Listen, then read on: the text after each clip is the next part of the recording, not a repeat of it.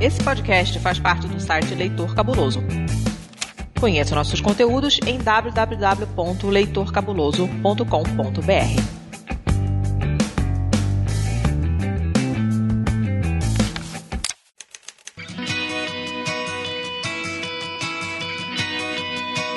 Perdidos na Estante, o seu podcast de adaptações literárias do site Leitor Cabuloso.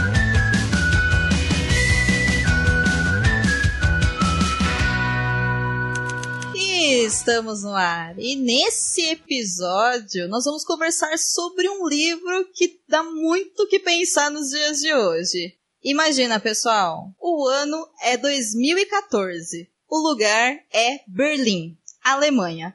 Sem nenhuma explicação aparente, ninguém mais, ninguém menos do que o Sr. Hitler. Ele mesmo, o verdadeiro, acorda jogado em um terreno baldio lá na Alemanha.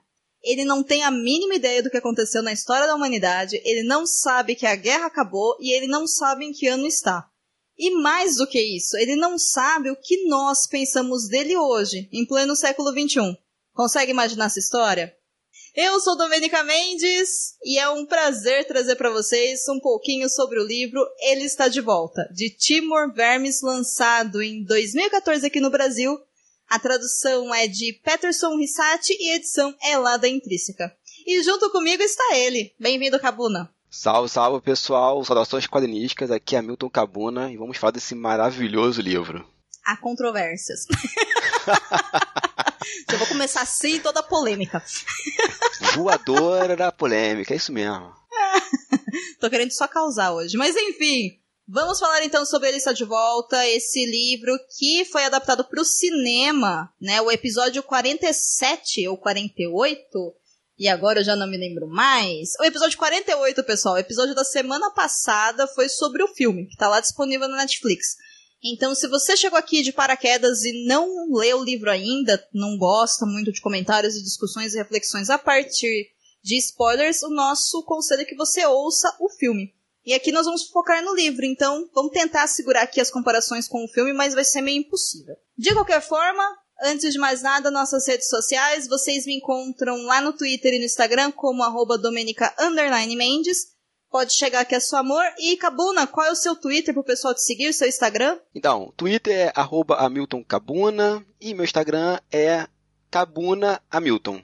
Cabuna com K, Hamilton com H. E você já sabe, Perdidos na Estante, lá no Twitter e no Instagram, ele está nas redes sociais do Leitor Cabuloso. Tudo arroba Leitor Cabuloso. E o nosso catarse é catarse.me barra leitor underline cabuloso. Bora pro episódio então? Simbora. Você sabia que tem livros, filmes, boxes, séries e todo um maravilhoso mundo de literatura? Você pode encontrá-los no Perdidos na Estante. Cabuna, que livro é esse? Eu acho que a gente pode começar assim. sem muita explicação, sem muito questionamento. Que livro é esse? Assim como o personagem principal do livro, a gente acordou num terreno baldio se perguntando que livro é esse. Total. Total, bem isso mesmo. Eu também fiquei com esse sentimento. E conforme eu fui entendendo o tipo de lugar que eu estava com o livro, eu reavivei, assim, coisas horríveis de quando eu li o Mike Kempf, sabe, assim. Não foi muito legal. Exatamente. Olha, o, quando eu comecei a ler esse livro, eu ria de algumas partes do, do, do, personagem Hitler, porque ele fazia umas analogias muito loucas e chegava a umas conclusões mais loucas ainda.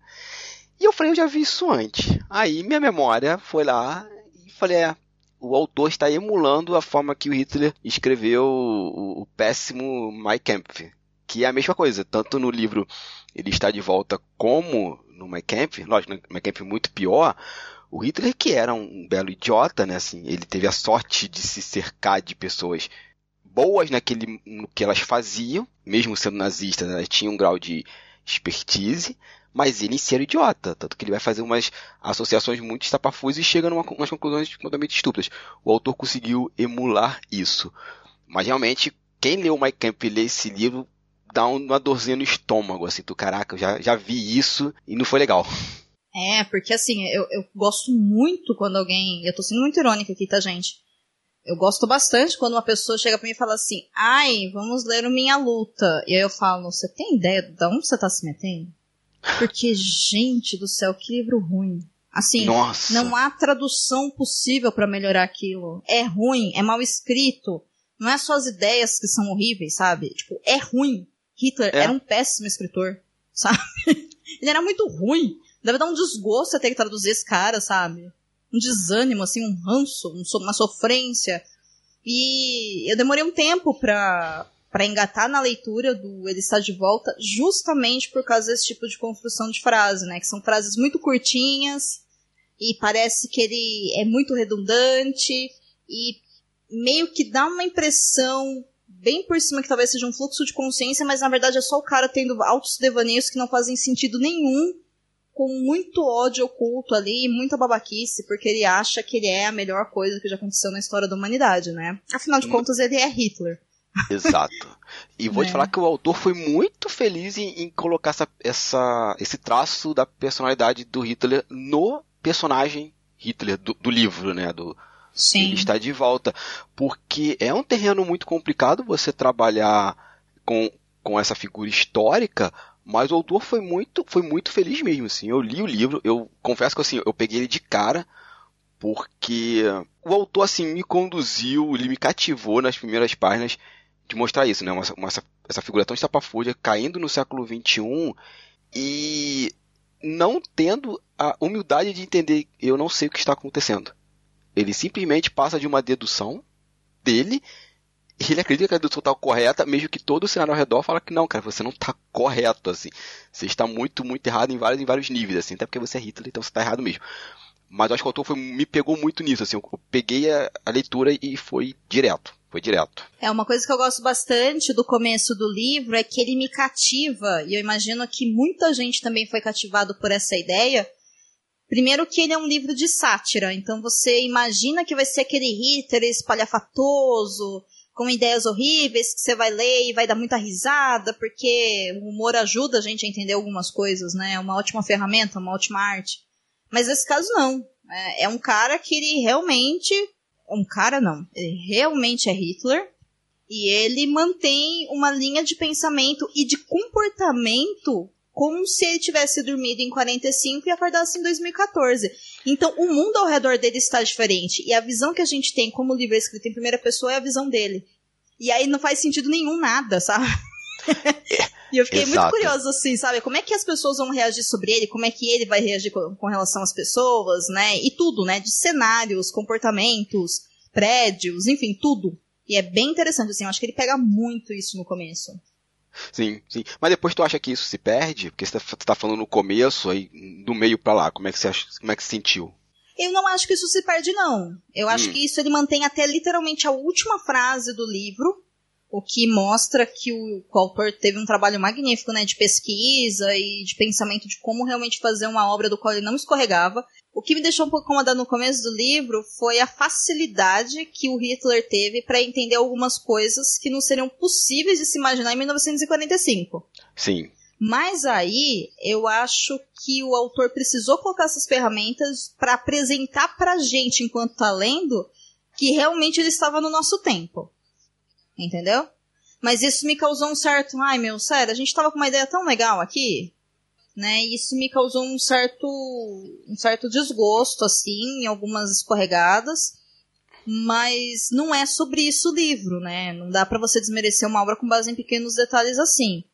Esse é um livro que eu não acho que é sobre personagens, eu acho que esse é um livro sobre mensagens. exato. Eu vou nessa mesma linha e eu vou até um pouco mais além. Eu acho que é um livro que fala sobre como a mídia precisa ter cuidado com algumas coisas. Sim, sim, sim, com certeza. Ela é a grande responsável. Inclusive, Hitler bate muito nessa tecla, né?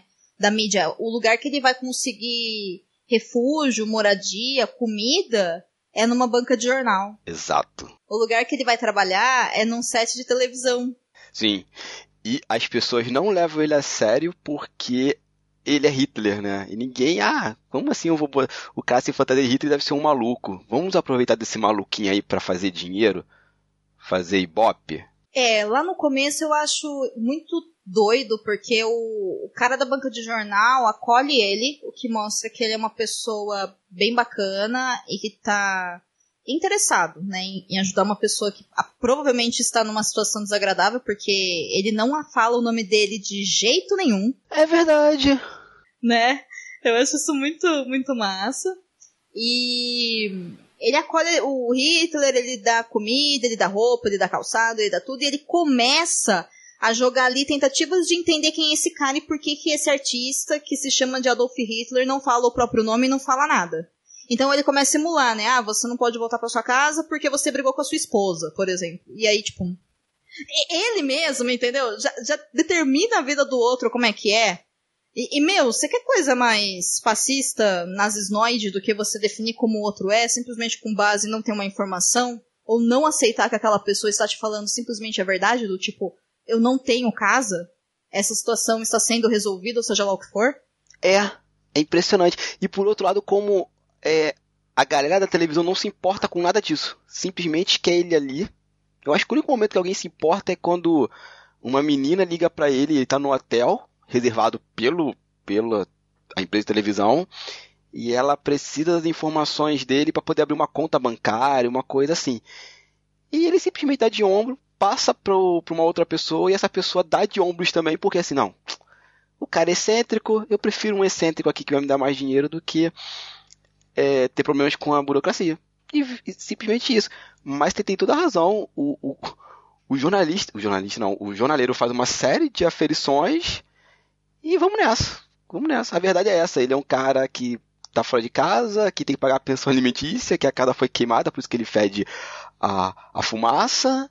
E eu vou ajudá-lo. É, e ele tá fazendo uma boa ação, que é ajudar uma pessoa em situação de, de, sei lá, abandono, que tá perdido na vida, que não sabe o que tá acontecendo, mas ele faz isso também porque ele determina que aquele personagem é um ator e que em algum momento vai aparecer alguém da televisão e vai colocar ele lá em cima e ele vai ser a pessoa que fez essa ponte. Sabe? É. É, cara, os personagens nesse sentido eles são muito humanos, né? Eles são muito humanos no sentido de querer ajudar de fato, mas também humanos no sentido de serem pessoas do seu tempo, né? Uhum, Todos eles. uhum. Isso é bem interessante. E esse personagem me lembra uma, uma frase que eu gosto muito, dita no rolê da magia, assim, que luz demais também cega. Ele é tão bom, tão bom, tão bom que ele não consegue enxergar o óbvio ululante na frente dele. Sim, o cara é Adolf Hitler. O que faz sentido, assim. No nosso mundo, assim, cair alguém de paraquedas do passado, eu acho que a gente também teria alguns problemas de realmente acreditar que aquela pessoa é, é, é aquilo. Mas você vê que o tempo todo aí não tem nenhum problema em fazer aqueles discursos racistas, preconceituosos e as pessoas ficam de boa. Inclusive o próprio jornaleiro, né? Quando ele fala assim, ah, aqui tem muitos jornais turcos. Isso é absurdo, por que tem tanto turco por aqui? Ah, os turcos ganharam a guerra. Sabe, o jornaleiro fica de boa, não, ele, ele, ele tá o tempo todo no personagem. Ele está no método. Quem fala é a secretária, né? Quem tá no, ele tá no método Stanislavski, se não me engano. Eu não sei pronunciar esse nome aí, não. esse nome estranho aí, esse negócio aí. É, tem isso, e também tem o fato que eu acho que é o, o grande tchan dessa obra, que, embora Hitler tenha acordado no nosso tempo, e é o Hitler, Hitler histórico, no nosso tempo, ele foi morto pela história oficial, e a guerra acabou, e a Alemanha perdeu a guerra. Ponto. É aí que tá. Então, assim, os personagens não estão tão errados, assim, de entenderem que aquele cara é um cara que é um personagem, que é um ator, que é um artista excêntrico, que encarnou, sabe, o, o- Hitler pra poder passar sua mensagem e tudo mais. Mas aí é que tá o problema, gente. Sabe? Tá esfregando a nossa cara. É a mensagem de Hitler. Não é uma mensagem boa. Nunca foi. Sim. Aí é isso que ele vai mostrando de pouco em pouco nos canais de televisão, né? Sim. Que é uma coisa que quando eu comecei a ler o livro, eu fiquei pensando, falei, pô, mas será que nesse mundo criado pelo, pelo Timor não, exist, não existiu o fim da Segunda Guerra Mundial? A Alemanha, de repente, ganhou a guerra? Ou, sei lá, a Alemanha perdeu a guerra, mas Hitler nunca foi encontrado? Sabe, alguma coisa de teoria da, da conspiração, alguma coisa assim? Não, no livro eles falam com todas as letras, né? Hitler morreu. Hitler não existe mais. As pessoas que veem que ele é Hitler mesmo são normalmente as pessoas que perderam famílias nos campos de concentração. Essa galera aí que realmente olha e fala assim: não é ele sim. E o grande X, quando você termina de ler, é: importa se é ele ou não? ou importa o discurso que ele está proferindo e que todo mundo está endossando porque dá ibope, se dá ibope dá dinheiro. Exatamente. É. E aí que esse livro faz esse paralelo com a nossa, com a nossa sociedade do século XXI, principalmente no Brasil, que foi isso. Enquanto um deputado aí, que é o atual presidente da República, estava falando que assim, ah não, filho meu, foguei é falta de surra, eu prefiro um filho meu morto do que casado com uma mulher negra, o CQC tava batendo palma, aí tá dando dinheiro, vamos morrer, vai ser muito maneiro. Aí deu um problema, não só o, a, o CQC, mas assim, o grupo Band, Estadão, todo mundo isso. Aí, e o cara ganhou e tem problema. Ah, gente, mas a culpa é nossa não. Olha, a esquerda que não soube ganhar as eleições, tem que fazer uma revisão aí, esquerda. E aí, imprensa? E vocês que são tão responsáveis, são tão responsáveis quanto isso? E até hoje, né? É muito engraçado que a imprensa brasileira consegue separar ah, o, o, o presidente do seu ministro da economia, né? Acho muito engraçado, que tem um discurso tão fascista quanto, mas fala assim, não, Paulo Guedes está correto aí, ó, tem que fazer essa parada aí mesmo, cortar direitos trabalhistas, cortar a pensão, enxugar o Estado, mas o presidente é complicado, né, gente? Mas só, são pessoas diferentes. Eu falei, não, gente, o, o, o capitalismo se apropria do fascismo, o neoliberalismo se apropria do fascismo e não tem nenhum problema. Vídeo que aconteceu com o Chile. Então acho que o livro dialoga muito isso com, com a nossa sociedade, com os representantes que, não só no Brasil, mas os representantes que tem, por exemplo, nos Estados Unidos, que o Trump também era um cara de televisão. A gente não pode esquecer que ele criou aquele reality show, é, O Aprendiz, que foi exportado para o Brasil. É, exportado não, né? Foi importado para o Brasil. Você tem um cara eu esqueci aonde, que também era um comediante que agora foi colocado na Polônia. Ele era um comediante que falava tão absurdos quanto, que inclusive tem um personagem desse no livro, né? É o apresentador de televisão, a qual o Hitler faz sua primeira apresentação, que é um comediante, com muitas aspas aí, que fica sacaneando minorias. Todo mundo acha engraçado, e esse cara, no nosso mundo, se eu não me engano, presidente da Polônia. É algum país aqui do leste europeu. Esse livro é muito bom. Esse livro, a mim, assim, ele está discutindo mensagem, está discutindo o quão a imprensa com a mídia é responsável por determinados discursos serem proferidos e não fazer um tipo de análise. Simplesmente passar batido. Você falou dessa questão do Trump, eu não assisti esse documentário, mas eu já, ele tá salvo lá na minha lista de coisas a serem assistidas em algum momento antes de morrer. da... Gostou, né? Imaginei uma pasta com esse nome gigantesco agora. É, então eu... vamos fazer, vamos providenciar. Tem um documentário da Netflix que se chama Trump, um sonho americano, que ele saiu em 2018, mais ou menos ali em março, abril de 2018.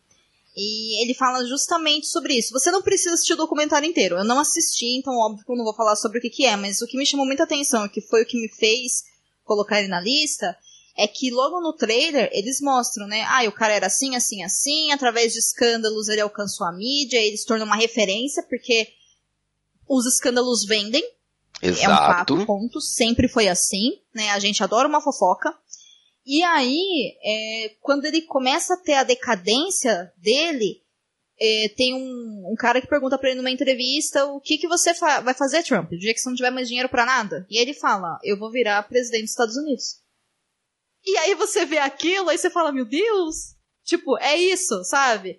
Então é por isso que eu falo assim, o eu acho que é o grande chanda desse livro e entender tudo isso é que não é somente quem fala. É claro que quem fala está num poder de ser um representante de alguma sociedade, de alguma organização, chefe de uma empresa, é, a pessoa que você compartilha uma parte da sua vida, seja lá quem for, isso é muito importante ter um grande peso.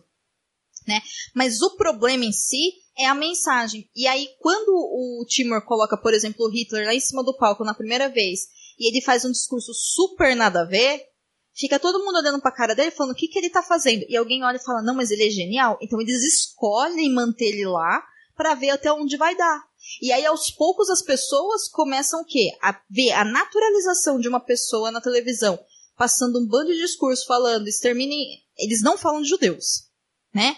É a única coisa que não é falado porque a televisão fala, olha, a gente não vai fazer piada com o judeu porque isso não é engraçado. E aí Hitler vira, de fato, os judeus não têm graça. E não é a mesma mensagem que está sendo passada nessas duas frases. Porra, e isso eu bati palma de pé. Que eu falei, caralho, é isso. Ah, você fala o que você quer. Você fala o que você quer e você ouve o que você quer. Que o Hitler, quando uhum. ele fala isso, ele fala, cara, ele não tá te falando o que você. Ele não tá te falando o que você tá entendendo, ele tá falando outra coisa. E puta, como a gente vive assim o tempo todo e não, não repara. O tempo todo a gente tá nesse jogo. Tem uma máxima que fala, né? Que quem fala sabe o que tá falando e quem ouve, ouve como consegue, ou como quer. Porra, perfeito. Sabe? E tem um pouco disso mesmo. A gente, como leitor do livro, sabendo que tudo que ele fez com os judeus, a gente consegue entender isso. O pior é que as pessoas no livro também sabem. Só que elas não ouvem o que ele está querendo dizer, porque eles têm fé que ele é simplesmente um artista e que ele está interpretando um papel e que aquele papel nunca mais vai ganhar tanto status quanto ganhou em 1930. É esse que é o pulo, sabe? É essa coisa de a gente já fez tanta coisa errada na humanidade que a gente nunca mais vai cometer esse erro. Aí, Olha, eu não tenho essa segurança não, nunca tive. Aí a gente pega o, o, o, velho barbudo verdadeiro que vai falar aquela frase, né?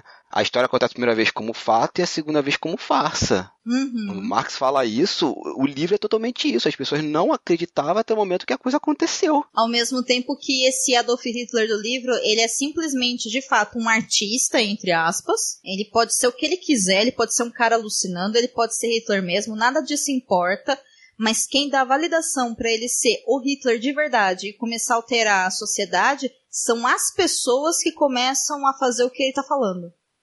Que foi exatamente como aconteceu lá atrás e exatamente como a gente elege as pessoas e Entendeu? Então nunca é só o Hitler, ou só, sei lá, o presidente, ou só o deputado, ou só o meu chefe, ou só o meu líder, ou seja lá o que for. É como nós, enquanto sociedade, nos comportamos com relação a isso. Porque se todo mundo continuasse trabalhando com ele, como, olha, esse é um cara que não leva a sério, que não se leva a sério, ele não ia crescer. Por outro lado, se a mídia inteira ficar falando não se leva a sério, não se leva a sério, não se leva a sério, algumas pessoas vão falar assim, ah, leva a sério sim. E aí, olha aí, né? É. A gente sabe como é que é. Que, que é aquilo que eu.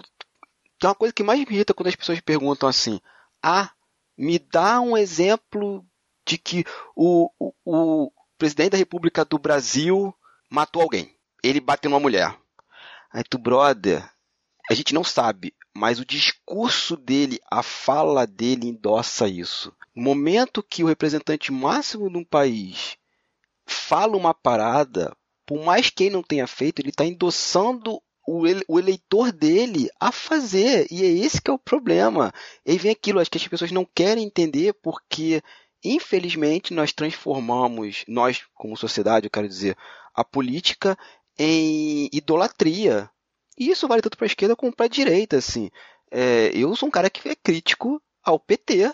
Eu reconheço várias coisas que o governo PT fez em, em todos os seus mandatos, reconheço.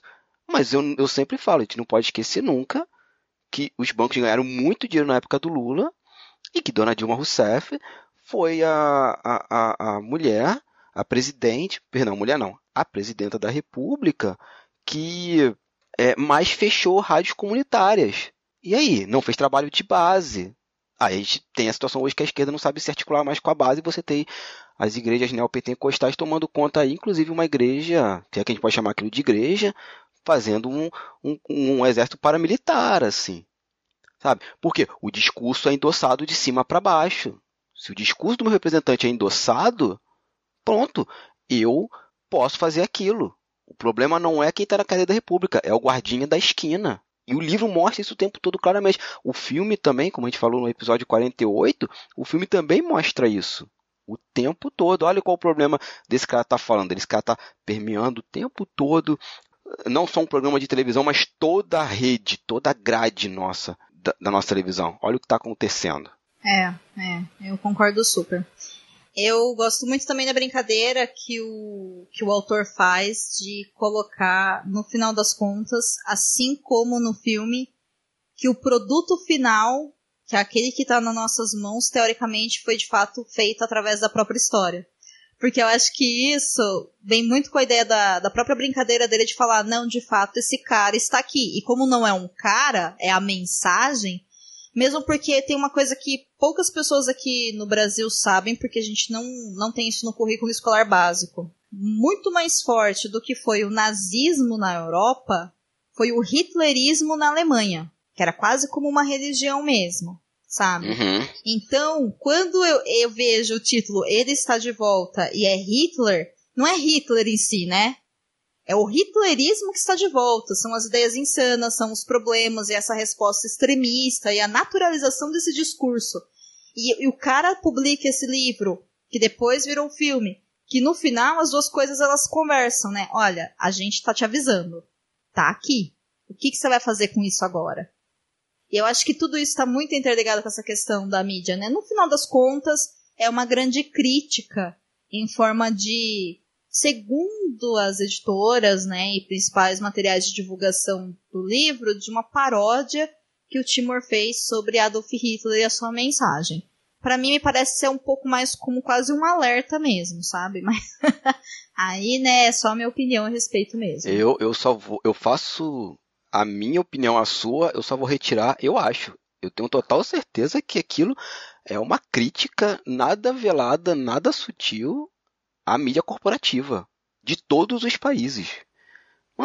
Nossa, não tem nenhum, nenhuma dúvida. Eu tô lendo aquele livro e assim, é, apesar de eu ter feito escola de belas artes, eu li, eu tive uma sorte que eu peguei uma leva de professores na escola de belas artes que era muito design, pessoal de comunicação, tudo isso. Então a gente leu muito livro sobre comunicação. Tem um cara que, apesar de estar um pouquinho defasado, eu ainda acho que vale para ser lido, que é o senhor Marshall McLuhan. Ele tem um livro genial que é, é esse livro está um pouquinho desfasado, mas eu acho um livro genial que é Os Meios de Comunicação como Expressão do Homem. E tem uma parte que ele fala no livro, que é sobre o jornal, ele escreve esse livro mais ou menos nos anos 60. Ou seja, 15, 20 anos depois da, da, segunda, da Segunda Grande Guerra Mundial. Então a parte que ele vai falar sobre a imprensa impressa, né, o jornal, que ele fala o seguinte, por que, que tem tanta notícia ruim no jornal na primeira capa? Ele fala, porque notícia boa não vende. Notícia ruim sim. E o jornal ele tem que promulgar notícias ruins para vender, porque aquilo é um comércio, aquilo não é um negócio para informar as pessoas, aquilo é para fazer dinheiro. E ele vai discorrendo sobre, sobre esse livro. E tem, depois, algumas pessoas vão falar sobre a, a, a, teoria da economia da atenção, que infelizmente a gente reproduz os discursos ruins, né? A gente tem um problema muito sério como pessoas que, assim, aquilo que a gente gosta muito, a gente comenta muito pouco, mas daquilo que mexe com o nosso brilho, a gente sai compartilhando, olha que absurdo, isso aqui e tal. E o livro tem muito isso. E, novamente, o livro está criticando diretamente. Não é sutil, eu não consigo ver muita sutileza ali. É, tal, e talvez eu dê essa explicação, acabei não fechando o raciocínio. Por causa dessa coisa de ler tanto sobre comunicação, eu não acabei vendo sutileza ali no livro na crítica do, do Timothy. Eu achei que foi direto mesmo na cara. Falou assim, ó, as merdas que acontecem, a imprensa tem uma bela parcela de culpa. Vamos, aí vem aqui que você falou. Vamos alertar e começar a dar um passo para trás e olhar o que, que a gente está fazendo? Ou então a gente vai ter um novo Hitler e que vai fazer uma terceira guerra mundial em breve. Nossa, nem brinca com essa possibilidade. Eu não falar isso nem como forma de referência, por favor. Não, não nem quero, assim, nem quero. Nossa. Mas o livro ele tem essa coisa de alerta muito forte. Ele me chamou muita atenção nisso. E é aí que eu falo, não é sutil. As editoras, a pessoa de marketing pode fazer o que quiser, parabéns, é o trabalho deles, mas sutileza ali passou longe. Eu acho que um pouco o que pega também nos nossos tempos e que facilita muito esse discurso, o avanço desse discurso e de vários outros, é o fato de que com a internet a gente tem uma possibilidade de ficar dando opiniões e a gente acha que as nossas opiniões são só opiniões. E aí o que acontece? Quando você acaba criando um laço com uma pessoa porque ela escuta o seu podcast, ou ela lê o seu texto, ou ela simplesmente gosta dos seus GIFs que você coloca de gatinhos fofinhos é, balançando o rabinho no Twitter, ou a pessoa gosta de acompanhar os lugares que você viaja no Instagram, seja lá o que for. Quando você cria esse laço com a pessoa, a pessoa tende a criar um respeito com você, o que é muito bom. O problema é que a gente também confunde as pessoas de referência, quanto mais populares, inclusive elas são, como uma fonte segura de informação. E aí a gente acaba disseminando esses tipos de conteúdo, às vezes, de maneira irresponsável. Então eu tenho, eu tenho muito cuidado, assim, com esse negócio de opinião sem explicação. Ao mesmo tempo que às vezes uma opinião é só uma opinião. Agora, como que a gente vai aprender a lidar com essas opiniões que são só opiniões e não são leis, é algo aí que a gente vai ter que estudar no nosso próprio século aí, né? É uma dos nossos das nossas batalhas comunicativas aí, como que a gente aprende a se comunicar melhor, como que a mensagem de fato é passada de uma maneira boa. Porque essas mensagens de ódio, de violência, de extermínio, elas funcionam desde que a terra é terra, entendeu? Sempre foi assim. Desde que as sociedades se organizam, a gente sempre exterminou. E agora a gente tem que tomar cuidado para não ficar naturalizando também essa violência e criando um pouco de histeria coletiva, com medo de várias coisas, sabe? É difícil, mas a gente chega lá. Esse é o nosso mundo que é demais não caiu bastante, né? Assim, a gente. Eu falei essa frase do Renato porque, assim, é mais uma luta que a gente tem que ter, né? A gente já tem as nossas lutas diárias, já temos que ter. O que já é demais, mas ainda não é o bastante, porque agora a gente tem mais uma luta.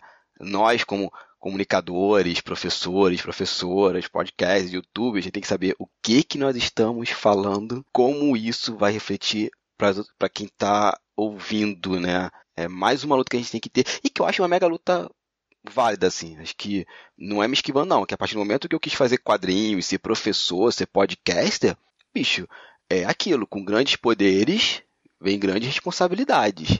É isso aí, a, sim. Assumir essa responsabilidade. Tanto que eu evito comentar algumas uhum. coisas, reconheço que eu tenho um gênio meu complicado, como a Domenica fala, eu sou o estressadinho da equipe. Reconheço isso. E é uma coisa que eu tenho que, talvez, não sei ainda, mas mudar em mim. Mas é que o que eu escrevo é bem pensado, para não ter margem de dúvida, para saber o que eu estou falando, referência, o que eu estou escrevendo, tudo isso. Quando eu não sei, passa batido, não falo nada, a pessoa me pergunta a coisa, eu faço a egípcia, aí eu boto um gif de gatinho, que salva todo mundo. É isso aí. Mas isso já é se comunicar, né? Exato. Exatamente. Perfeito. E a dúvida, gente, que fica com esse livro é: ele está de volta. É isso. Inclusive, eu quero deixar aqui uma observação com relação à capa, que eu acho a capa desse livro maravilhosa. É um fundo branco. E em cima só tem o cabelinho dele jogado pro lado versão emo, cortei franja. E embaixo está escrito Ele está de volta como se fosse o bigodinho de Hitler. Ah, eu achei incrível. A capa é muito bem feita. Parabéns para quem a criou. Oh, parabéns para a equipe de designer. Concordo contigo. Nossa, é, é, ao mesmo tempo minimalista e extremamente poderosa. Não é? É. Tá ali, é só saber ler. Sim, sim, exatamente. E eu vi esse livro aqui em Dublin em inglês e tem a, e é engraçado que em Dublin tem o livro, a capa dele, esqueci aquele negócio guarda-pó, guarda alguma coisa, que é a quarta capa é do original alemão. E é a mesma, assim, é a mesma. Eu falo, cara, o trabalho de design foi extremamente bem pensado, assim, não foi feito. Porque, assim, de boa, poderia ter caído naquela esparrela de, sei lá, o filme é da Netflix, então eu não sei se tem um cartaz, mas alguém pegar e meter a capa do livro do Netflix, como aconteceu com o irlandês, por exemplo, que o livro com a capa original sumiu e só tem a capa agora com os três atores do, do filme. É legal, é, mas assim, a capa a, a capa antiga tinha uma referência à pintura de casa, pelo menos aqui na, na Irlanda, e que essa é, é uma referência que está dentro do filme. Eu não vi o filme, alguém me explicou, mas eu não vou dar spoiler. Mas essa, essa referência interna ao livro e ao filme foi perdida na nova capa. Porque você retira uma. A capa é uma leitura também, né? Mas você retira e bota aquilo mais com que é para vender, porque comercialmente falando, a gente tem que vender aquele troço. Eu entendo, não concordo, mas entendo. E botou lá os três atores e foi. É maneiro? É maneiro? Não. Eu preferi a capa original, que acho que é uma capa reflexiva que te fazia entender o porquê da capa dentro do livro. É o que acontece com esse livro, né? Está de volta, quando faz essa brincadeira de que o livro é o produto da própria história e vai girando, né? Vai, vai circulando. E ao mesmo tempo, quando você tem aquele livro em mãos e você pega, te dá uma sensação muito ruim de estar tá vendo Hitler na capa de alguma coisa que você está segurando, né? Exato. Exato. É, eu acho magnífico. Você falou do, do, do, da capa do livro depois do filme. As capas são as mesmas. O que aconteceu é que o filme, o material de promoção dele, tem várias cenas, por exemplo, do ator que tá interpretando ele, parado meio que andando e olhando pra gente assim, e no fundo tem três pôsteres grandes com a capa do livro. Ah. Entendeu? Aconteceu uma brincadeira inversa. Em vez do filme vir pra capa do livro, o livro foi incorporado à arte do, de distribuição do, do filme. Bem legal isso, né? Muito, e que faz sentido dentro da própria história do filme que é a produção do, Sim. do filme dele. Pô, é genial, é genial. É isso, quando o trabalho de design é pensado com uma equipe, a coisa flui, gente, não tem nenhum problema. O problema é quando você retira um do, da equação e bota qualquer coisa. Na capa do livro, quero dizer. Sim, pois é, perfeito. Adorei essa colocação sua, né? O negócio foi tão bem feito que no final do livro, agora é hora do spoiler. No final do livro, o Hitler está escrevendo um livro porque ele foi contratado por uma editora no final do filme, ele está trabalhando em um filme. E aí na capa do filme está a capa do livro. Então é como se aquele livro ele já existisse no nosso mundo e de fato eles estivessem fazendo um filme porque ele realmente está de volta. Porra. Caraca, meu. Maravilhoso. Gente, se vocês não viram o filme, faça o seguinte, vão ver, depois comprem o livro e ouçam os podcasts aqui e passem pra frente porque é uma obra de arte. Acho que não tem outra palavra, é algo que a gente vai estudar muito pra frente, assim, ó. Gente, por que, que isso aqui é importante, essa brincadeira de metalinguagem? Dá pra estudar muita coisa com esse livro, esse filme, e implantar ela em muitas coisas, assim. É, é perfeito, é perfeito. Ele é ótimo e ele é meio chato de ler mesmo, mas se tiver que ler o Mike Kenfield, lê esse, lê esse. Fato. Pelo menos é muito mais fácil e vocês vão entender tudo. Além de ter vários conceitos históricos e vários fatos históricos também lá. Exato. E acaba até né, ajudando a ter um pouco mais da dimensão. Sim. E só dar um, um, detalhe sobre o filme que a gente não falou no episódio passado. A gente não, eu não falei no episódio passado, a gente acabou conversando em off. Reparem que um dos personagens tem a mesma roupa do senhor não a mesma roupa, mas remete muito à roupa do senhor é, Martin McFly no De Volta para o Futuro. E no começo do filme aparece o pôster do filme De Volta para o Futuro no quarto de um dos personagens. É bem sutil, é bem rapidinho, mas tá lá. Se você achar, comenta aqui nos comentários de que minuto tá, tal, pra ver essa parada. Que quando eu vi o filme, eu falei, gente, eu conheço essa roupa. Quando eu vi o pôster, eu falei, pronto, entendi. É também é uma bela homenagem, pelo menos ao personagem, ao filme, minha trilogia favorita, de Volta para o Futuro. Vamos lá, Milton. Nota de 1 a 5 selos cabulosos para o livro Ele Está de Volta. A pergunta é retórica, né? Que já tá ficando praxe aqui, pelo menos nesse primeiro, primeiro podcast. Cinco selos cabulosos. De boa. Facinho agora. Tá facinho, facinho esse menino. Ganhou meu coração. Tô vendo, tô vendo. Tô escolhendo bem as pautas, vai. Né? É... Ah, obrigado. Eu. Não é?